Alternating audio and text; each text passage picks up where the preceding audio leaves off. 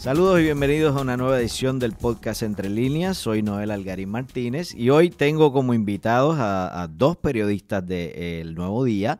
En el caso de mi derecha, aunque ustedes no lo pueden ver, el corresponsal en Washington, José Delgado, que en, en contrario a ocasiones anteriores, hoy está presente con nosotros aquí en la redacción del Nuevo Día.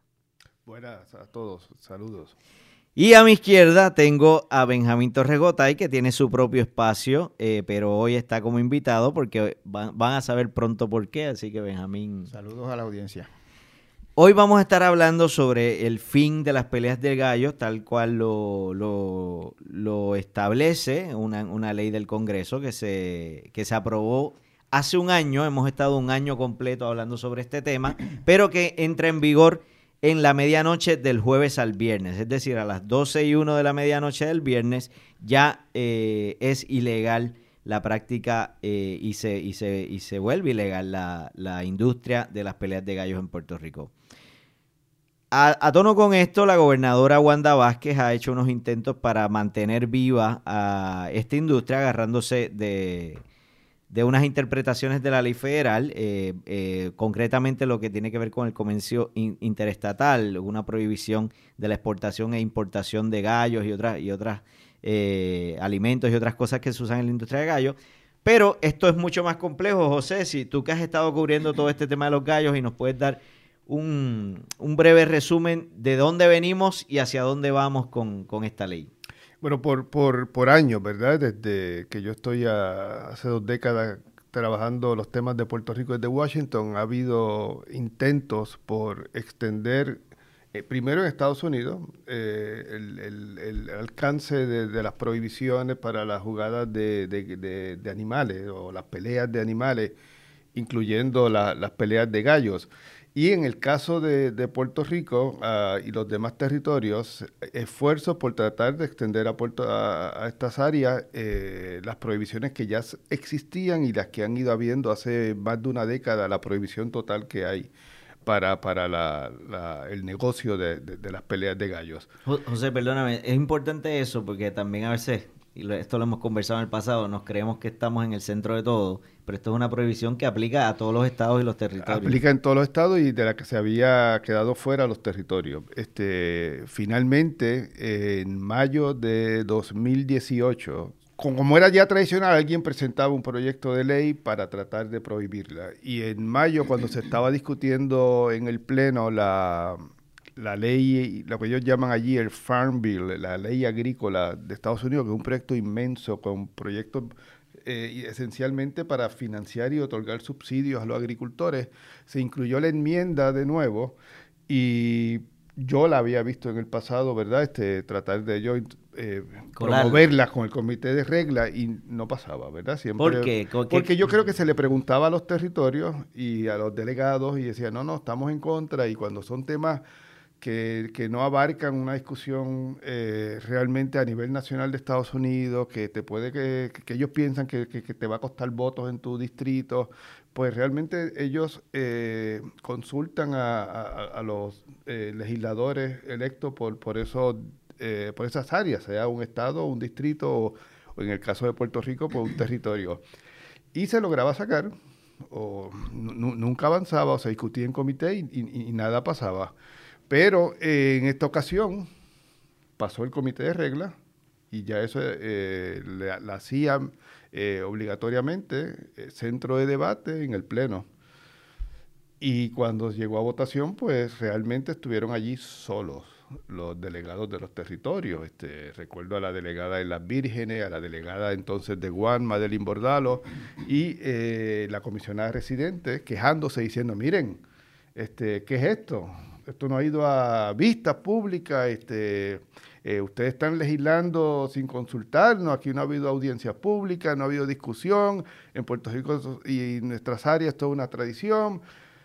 La votación fue abrumadoramente a favor de, la enmienda 359 a 51 y, y se aprobó en el, en, el, en, el, en el proyecto agrícola de la Cámara.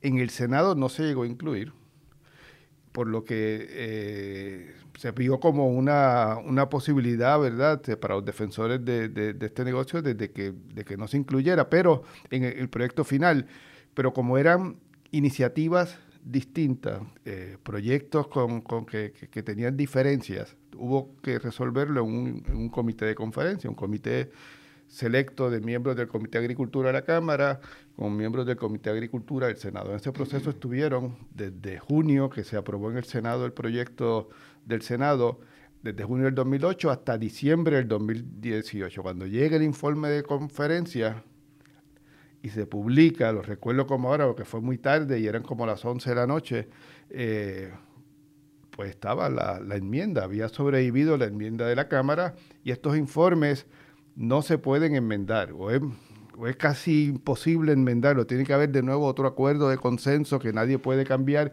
Así que normalmente cuando tú ves ya una enmienda, incluida un comité de conferencia, así se va a aprobar, no hay votación, no hay posibilidad de enmienda en el Pleno.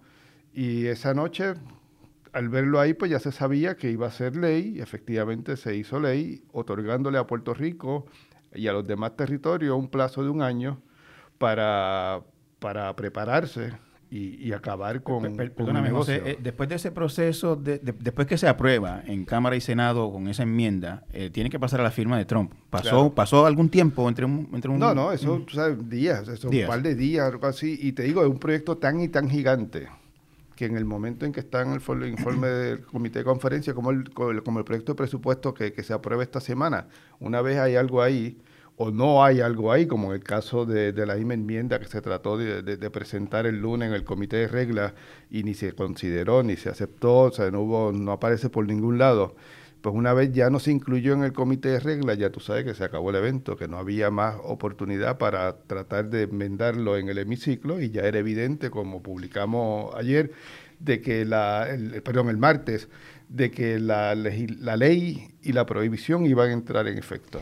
José, eh, mencionaste que por años has estado viendo que esto aparecía y, quedaba a un lado, aparecía y quedaba a un lado. En este, en este caso concreto, o sea, el, tema de la crueldad de los animales, que es, un, que es una, campaña mundial de alguna manera, eh, ¿entiendes tú que es ya definitivamente lo que eh, inclina la balanza la, la, diferencia es que grupos como Human Society, que han estado haciendo campaña a favor de esta enmienda, no habían logrado sacarlo de comité. Entonces no había estado expuesta la votación al pleno de la Cámara. Y en el momento que va el pleno, que se van a contar votos, pues entonces Human Society o, u otras organizaciones están pasando lista también. Claro. y, son organizaciones muchas de estas poderosas, por ejemplo el caso de PETA. El tema del maltrato de, animales, pues obviamente es, muy válido, ¿verdad? Y, y entonces, este, pues ya pones contra la pared al congresista. Es decir, ya no es yo hacerle un favor al legislador de Puerto Rico o el de Islas Vírgenes, es mi reelección. Y yo no voy a votar en contra de algo que además estaba ya prohibido en mi estado, que mis residentes no pueden no hacer. Tiene ningún efecto. Porque yo voy a votar a favor y por eso, como, como te mencionaba, la votación fue eh, 359, si no, no recuerdo mal, a 51. Pero, José, esa votación es del proyecto, ¿no? De la enmienda. De la enmienda. Ah, de la enmienda. la, votación de la enmienda. El, y, una, una vez se, se aprobó ahí, ya tú dijiste, bueno, a menos que se excluya en el Senado Aquí no hay posibilidad ninguna. ¿sabes? Cada vez que tú trates de forzar otra votación en el Pleno, hubiera tenido que ser la moratoria ahora, que es distinto, ¿verdad? Hubiera sido una moratoria adicional de un año. Eh, es distinto decirle eso a tus electores, no, es para que ellos terminen ya con esa práctica y va a ser clandestina y vamos a darle un añito más. Pero ya una vez el, el, eh, tú, fuerzas tu récord electoral en, en, en, en la votación, pues fue evidente de que, de que esto no tenía ningún apoyo en, el Congreso. José, obviamente eh, estuvieron un año para, para, que, para que entre en vigor esta ley, que, ocurrirá en, escasas horas ¿no? del tiempo en que estamos grabando este podcast.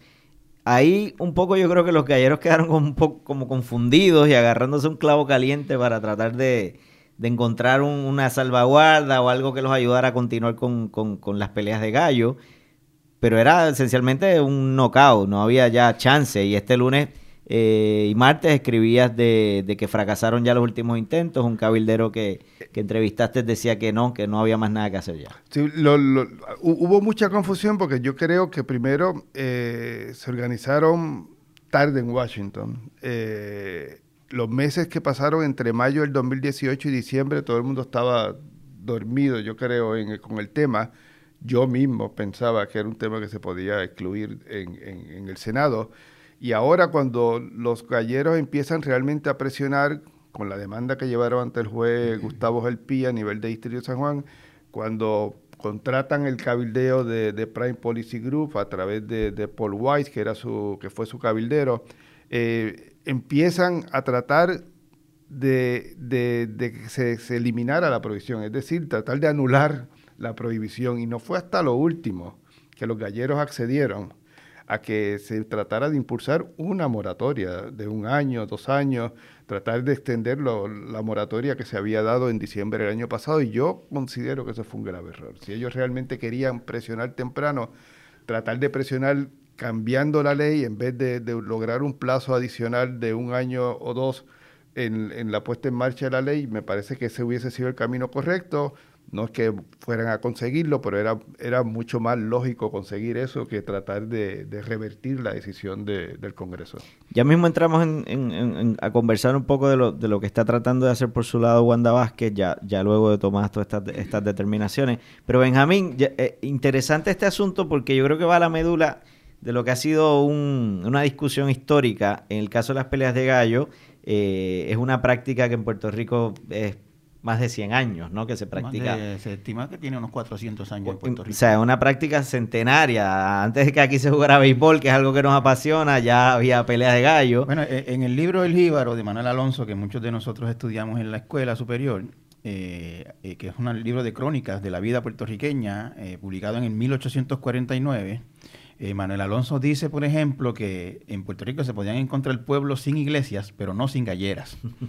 Eh, que era muy raro el jíbaro que no criara gallos de buena casta y que las eh, peleas, las, las, peleas de gallo, los combates, ¿no? las actividades, eran los eventos más concurridos en los pueblos, que la gente se ponía incluso sus mejores galas. Era como el evento social por excelencia, este, las peleas de gallo que ocurría en aquel tiempo, lo que en alguna medida siempre la leyenda dice que ha ocurrido después, y ha ocurrido siempre que los hombres iban y perdían el dinero de la compra o, eh, eventualmente de la luz y del agua en, la, en la, gallera. Este, pues porque en la gallera fundamentalmente eh, se va a apostar. La gente se divierte con la pelea del gallo y la cosa, pero lo esencial es la apuesta. Y por eso es que le llaman incluso el deporte de caballeros, porque las apuestas son a viva voz. Y de palabra, ¿no? De palabra, de palabra. De palabra y a viva voz en el momento, y sin ningún papel ni nada. Eh, tú y yo apostamos 20, 40, 60, 80, 100, lo que sea, y si yo pierdo, no hay nada que pruebe que tú que apostamos excepto la palabra. Exacto. Por eso le llaman el, deporte de caballeros. Pero lo, eh, te mencionaba, eh, este, este tema en particular amplifica el Puerto Rico como colonia versus la, la ley federal, ¿no? el choque de la, tradición, lo cultural, lo que muchos consideran parte de la idiosincrasia de los puertorriqueños, versus lo que es un mandato que viene del norte y eh, queda claramente establecido eso. Bueno, aquí, eh, con una claridad que muy pocas veces realmente se ha visto, el Congreso de Estados Unidos, eh, por una disposición de, de, un cuerpo en el que no tenemos una representación con votos, eh, básicamente proscribe un asunto que es eh, intrínsecamente cultural de Puerto Rico, que está metido en nuestra cultura de maneras que a veces ni nos damos cuenta.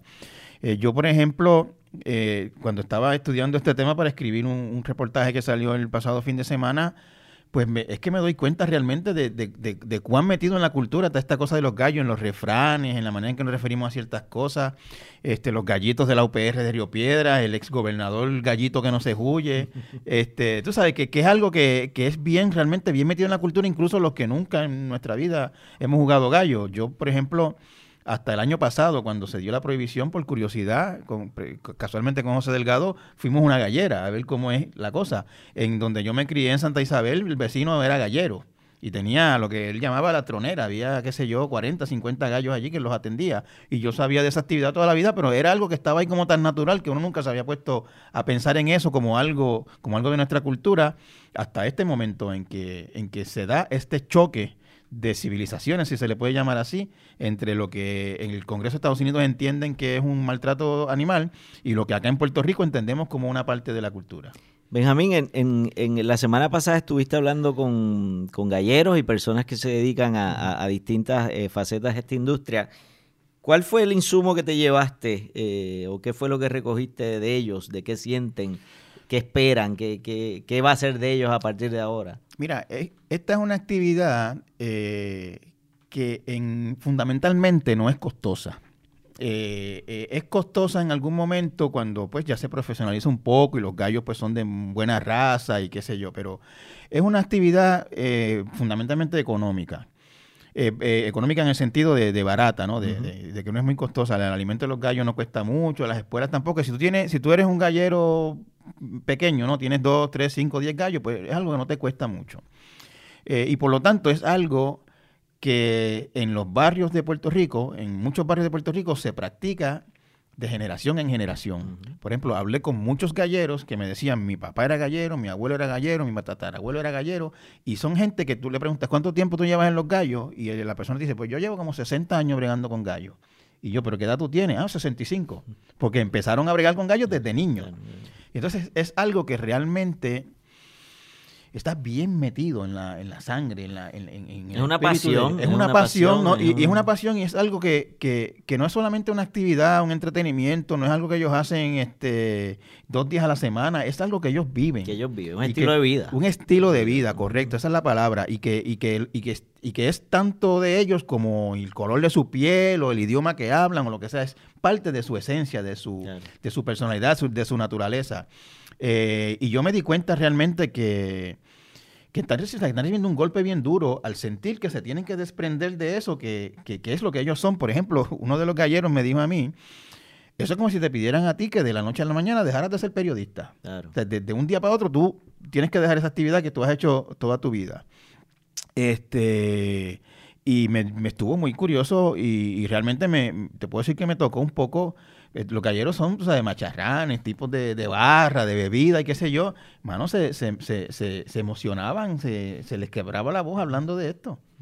fue bien, bien impresionante realmente. Y fíjate, yo creo que ese es un elemento que por lo menos eh, del lado de los galleros no se le ha sacado el partido suficiente, se ha enfocado todo en el dinero que se va a perder, pero yo creo que es igualmente importante ese tema emocional, ¿no? El, el, el, sentimiento. Bueno, este Sí, yo, ellos han enfatizado realmente más en la cuestión económica, porque yo me parece que ellos entienden que así es que otros sectores de la población que no están metidos en los gallos, pues lo pueden quizás entender. Eh, es una cuestión más que económica, eh, es una cuestión cultural, es una cuestión de, tú mencionabas hace un momento el béisbol que lleva un poco más de, qué sé yo, llegó un poco antes de los americanos, 130 años vamos a ponerle que lleva. Y, imagínate que de momento nos digan a nosotros que no se puede ir a juegos de béisbol, que las pequeñas ligas están prohibidas, que, que, se acabó, que, ¿sabe? que se acabó esa actividad que es eh, esencial en todos nosotros. Todos nosotros tenemos recuerdos de la niñez asociado al béisbol. Pues en el caso de los galleros, toda su niñez está asociada a eso. Los gallos lo crían la mayoría de las veces en el patio de su casa. Y los niños desde que empiezan a gatear están entre los gallos y aprenden desde tempranito a recortarlo, a reconocer cuál es uno y cuál es otro, este cuál gallo es bueno y cuál no, están en la gallera desde niños con los papás, en las galleras no hay mujeres, muy pocas realmente. no, no, no, no es una actividad que, que, parece que guste mucho a las mujeres, pero sí hay niños, porque después se van con el papá, están con el gallo, lo cuidan, le tienen cariño. Hay hasta un aspecto científico, porque está el que hace esto por ver los cruces genéticos y ver qué gallo sale mejor. Bueno, la, la, el, el, la cuestión, hay, hay una especialidad dentro de este mundo de los gallos que se llama el castador que es una persona, que eso no es tirar una gallina con gallo y ya, tú sabes, es un tipo que examina bien las características de uno con las del otro, cómo eso se cruza, qué puede salir de ahí, y es un arte, una especialidad por el que se paga, incluso, esa es una de las profesiones asociadas a este mundo de los gallos, la de, la de castador, y, hay castadores bien cotizados porque sabe, mira, este hombre hace buenos cruces, este da buenos gallos, etcétera, etcétera, que, que, que también esa es parte de la, de la cuestión económica. Hago una breve pausa para recordarle a quienes escuchan que el podcast Entre Líneas está disponible en todas las plataformas para hacer streaming eh, de podcast, eh, iTunes, eh, Spotify, Stitcher, Google Play, entre otras. Así que ahí pueden ir, nos pueden dejar comentarios, nos pueden dar rating y estaremos observando el, intercambio para, para seguir mejorando en este podcast. José Benjamín Wanda Vázquez, por su parte, convierte en ley un proyecto, el proyecto de la Cámara 2330 eh, que se agarra, como dije al, principio de, la conversación, de una interpretación basada en lo que es el comercio interestatal a nivel federal, eh, pero ignora todo el tema de, la crueldad contra los animales. ¿Qué entienden ustedes que está tratando de hacer la gobernadora con, esto? Primero, hay, que recordar que hay un caso judicial pendiente, ¿verdad? El juez, el PI, determinó que, que, no era inconstitucional la, la prohibición impuesta eh, eh, la extensión a Puerto Rico de, la prohibición del negocio de, las peleas de gallo. Pero eh, el Club Gallístico y la asociación, que por hecho hablaba de, Benjamín hablaba del tema como una cuestión cultural, la asociación se llama Asociación Recreativa y Cultural del Gallo Fino de Pelea. que, con el nombre te, lo, te, queda claro. te lo dice todo. Pues el Club Gallístico y la asociación... Uh, pidieron una revisión al Tribunal de Apelaciones en Boston. Eh, esa determinación no se ha dado, pero ellos sí eh, acudieron el lunes al primer circuito pidiéndoles que eh, resuelvan ya si, puede, si van a paralizar no el caso antes de que, entre en vigor la ley. Eso es una decisión que, vamos a ver qué, sucede. Por el otro lado está la alternativa legislativa, que es un proyecto que se había aprobado en Senado y Cámara, que firma la gobernadora el miércoles buscando describir la actividad de, las peleas de gallos como una jugada que involucran solamente actividad estatal este, a nivel de Puerto Rico y que no entran en comprar eh, artefactos eh, de Estados Unidos, ni, ni, ni, vender gallos a, otras jurisdicciones, o moverlas, criarlos, o ese tipo de cosas, ningún negocio relacionado con, el comercio interestatal. Uno de los problemas que tiene esa, esa, eh, esa interpretación de la ley de parte de la gobernadora es que nosotros hemos visto todos los días, todas las semanas, las muchas maneras que tiene el gobierno federal de interpretar esa cláusula de comercio interestatal. Por ejemplo, eh, aquí, se, aquí se llevan a cabo eh, acusaciones, se, hacen acusaciones de, relacionadas con comercio interestatal por llevar una menor de un pueblo a otro a tener relaciones sexuales, este, por hacer una llamada telefónica relacionada con la actividad, por hacer un, por enviar un email eh, relacionado con algo que los federales constituyan, consideren que, es un delito, por eso se infringe el comercio interestatal. o sea, que, realmente la, la interpretación de que pueden hacer de los gallos una actividad que en ninguna manera roce con el comercio interestatal es bien complicada. Yo, creo que, lo que tiene la ley es darle la esperanza a, la industria de gallos de que los federales no intervengan, de que quizás no tienen interés en hacerlo y aquí tenemos una justificación legal para continuar con nuestro negocito en lo que esto se decide, en lo que el caso judicial eh, eh, se resuelve en, términos eh, concretos, pero, pero ignora eh, la, legislación, eh, además de lo que mencionaba Benjamín, el campo ocupado. a nivel federal, el tú pensar de que, de que la crueldad, el, tema de la crueldad de animales, la prohibición del negocio, ya los federales no ocuparon el campo, es... vamos a ver. Bueno, por lo no es, pero es, demasiado optimista, me parece a mí, ¿verdad? Mirándolo desde la perspectiva de un periodista. Este, yo creo que, que, habrá que ver qué, qué, opinan los, los, abogados eh, que no están relacionados al caso, que no están relacionados a la industria o al gobierno, que puedan mirar esto de forma independiente. Pero sería, sería Sería, o sea, ¿por qué no lo hacen localidades eh, eh, en, Estados Unidos y que, en las que sabemos que se juega de forma clandestina? Que aquí en última instancia es, el problema, ¿verdad? Un poco hablamos del colonialismo y yo creo que, o sea, yo, yo no sé si aquí el país está a favor o en, contra de la industria de gallo. lo que todos queremos es que esa decisión la tomen eh, los electores, los, los, funcionarios que los representan o la gente, ¿verdad? hablando ya en última instancia de un referéndum pero que, que, pagaran por ello este, los legisladores de distrito eh, por los que vota la gente, no el, congresista de Alaska que nada tiene que ver. En el caso de los puertorriqueños, por ejemplo, fue muy interesante en el Congreso que se dividieron. Nidia Velázquez y Luis Gutiérrez, pensando que la decisión la debía tomar Puerto Rico, votaron en contra de, la prohibición. José Serrano y Darren Soto eh, votaron a favor de la prohibición, obviamente eh, bajo presión, me imagino yo, de, de, los grupos eh, contra la, crueldad de los animales, pero quizás también porque dicen, mira, este, hay que evolucionar como sociedad. claro, y esto claro. Y, esto, y, y, de nuevo, esto es una discusión global. O sea, en España igual está con el tema de, los toros, que igualmente es, es algo bien eh, identificado con la cultura española, pero eh, hay cambios. Mira, si, entramos, si entramos a ese tema. Ahora, lo que sí, te menciono eso, pero no, no, no hay duda ya de que los funcionarios electos de Puerto Rico ya tomaron una determinación.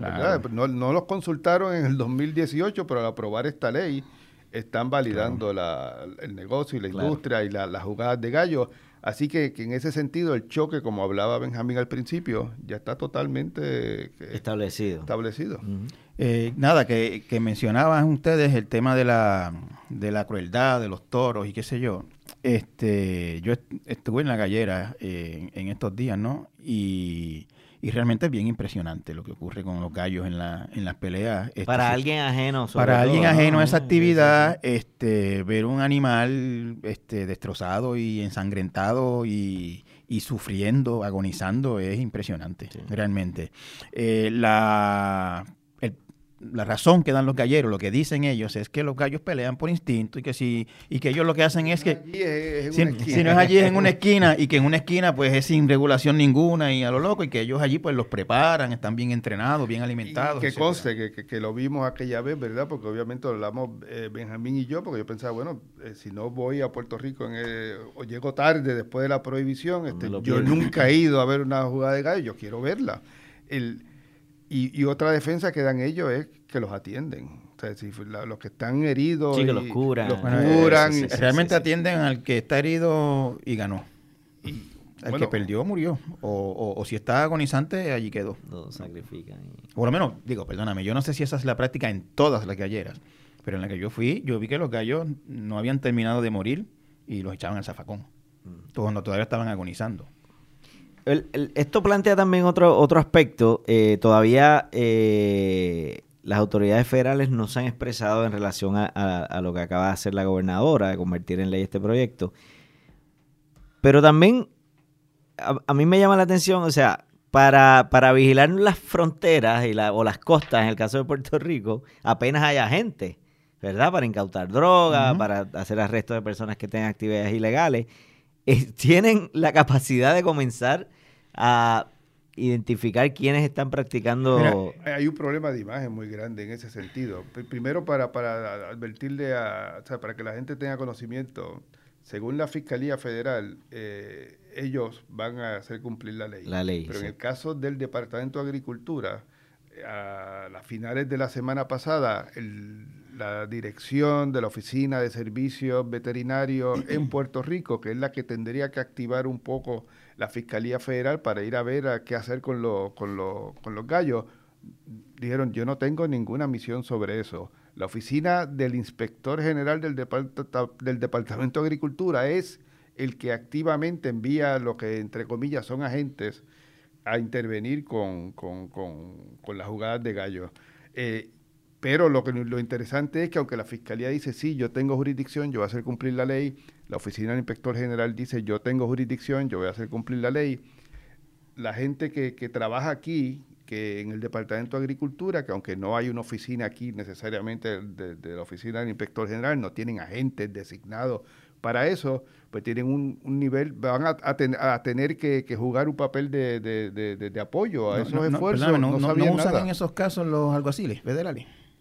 Me imagino que las fiscalías, pero pero no sé a qué nivel llegan allí. Eh, va a ser bien interesante porque, eh, primero que son muchos, muchos, mucha gente juega gallo. Eh, yo me imagino que sitios que en, sitios que podemos establecer una gallera por pueblo mínimo, ¿no? Bueno, hay 71 galleras. 71, eh, y yo creo que no creo que porque hay pueblos que hay más de una, pero, pero realmente es casi una por pueblo. Casi una por pueblo. Son las oficiales. Exacto. Las oficiales. Exacto, exacto. Eh, hay mucha gente. Ahorita estaba oyendo unas estadísticas que dio la gobernadora que dijo que el año pasado se registró una asistencia de 300 mil personas a galleras en Puerto Rico. Este, que no lo encuentro inaudito. No lo encuentro, no es inaudito, por Exacto. supuesto. Hay, hay galle- yo, hay juego siete días a la semana Exacto. en algunas de esas 70, ga- 71 galleras. Y un evento turístico en La Verde. y un evento turístico en Isla Verde. Este, yo, yo me imagino que ellos en algún momento intentarán hacer algún opera- operativo ejemplarizante, ¿no? Este, mira lo que te puede pasar con el propósito de amedrentar o de escarmentar a, a los que estén pensando en hacerlo clandestino. Yo te puedo decir que muchos, muchos, muchos galleros de los que con los que he hablado en estos días, eh, ellos dicen que ellos van a seguir. Eh, y hay una cita que se repitió en varios de los galleros que, entrevisté, que es a personas de bien nos van a hacer delincuentes. Porque ellos realmente tienen eso tan metido adentro de ellos que es imposible sacárselo de adentro de un día para otro. Eh, yo supongo, si esta prohibición se sostiene, que eventualmente la actividad de los gallos se va a convertir en algo así como la bolita, eh, el pitorro eh, y otros tipos de actividades clandestinas que hay por ahí que están que, son, prácticamente que son ya casi legales. casi ¿no? legales, Y- que están a la, prácticamente a la vista de todo el mundo, O- todo pro- otro- hace. otro problema que mencionaba el, el- el cabildero de la, de la Asociación eh, Recreativa y Cultural del Gallo Fino de Pelea es que la ley no dice las penalidades. O sea, el jugador de gallo no sabe a qué se expone. Y, y- y otro de los debates que ellos tienen y, O sea, que es- no, y- hay, no hay un disuasivo ahora por, mismo. por lo menos nadie, nadie lo ha dicho, ni la fiscalía ha dicho esto es lo que les va a pasar, a esto se enfrentan, eh, una multa. Yo presumo que van a hacer multa, ¿verdad? Este, sería como eh, revivir. Bueno, pero hay, hay unos delitos eh, este, genéricos, ¿no? Como conspiración para violar una ley y ese tipo de cosas sería, así. sería una Y cosa extraordinaria con- ver un prisionero maltrato- político cayero. Leyes eh, contra el maltrato de animales también existen. Eh, bueno, esto se empara en la- el maltrato de animales. Ha- Habrá que ver, había un futbolista que estuvo preso por una Sí, cuestión de Michael peleas Vick de, por peleas las de perros. de Sí, sí. y- y además el otro asunto que quería eh, traer antes de que, de que terminemos es que el, el- el- no, hay- no hay, no se sabe qué va a pasar con los gallos. Y ¿Quién ad- dispone de ellos, admite no? la Oficina de Servicios Veterinarios que en ocasiones la alternativa es la eutanasia. Y para los galleros es una defensa bien fuerte. Sí. Es decir, tú, tú me vas a decir a mí que yo estoy aquí eh, eh, cruelmente exponiendo a estos gallos a estas peleas Pero tú los vas y a la matar. alternativa tuya va a ser matarlos. Claro. Bueno, hay, hay, una, hay, ahí hay otra realidad eh, logística también. Y es que en algunos de estos sitios, algunos de estos galleros profesionales que viven de esto, tienen cientos de gallos. Y esos gallos ellos los alimentan y los cuidan eh, con parte del importe que obtienen de las jugadas. Que si no hay jugada, no hay ingreso, ¿cómo van a mantener esos gallos? Bueno, en el caso que de- de- del, del- del centro gallístico que fuimos en San Lorenzo, ¿verdad? San Lorenzo, Que sí. Era en San Lorenzo. Gallera San Carlos en San Lorenzo. No, no estábamos allí en plano de, de- de hacer entrevistas ni nada, realmente de curiosidad, pero les preguntamos a los dueños y nos dijeron que habían acabado de hacer, eso era diciembre, habían hecho en febrero o marzo del 2018 un préstamo de 300 mil dólares para reconstruir todo el centro porque se les había destruido Como con el huracán huracán María. María, claro. Y entonces, pues uno de los argumentos que ellos nos decían es, ¿y qué yo Y voy que a yo hacer? ahora con esa deuda. Exacto, Wow. exacto. Bueno, José, Benjamín, gracias por estar hoy aquí y hablar de este tema que no necesariamente está en nuestro patio, pero en términos de que no somos galleros ninguno, Lo mucho que hemos aprendido. pero en hemos aprendido en este Yo año. he- he recordado mucho a, a mi vecino don Manuel Marrero, que era un gallero y que, y que siempre estaba ahí bien pendiente de sus gallos y era su vida. Y, y falleció hace unos años y to- durante todo este proceso me he acordado mucho. Bueno, muchas gracias.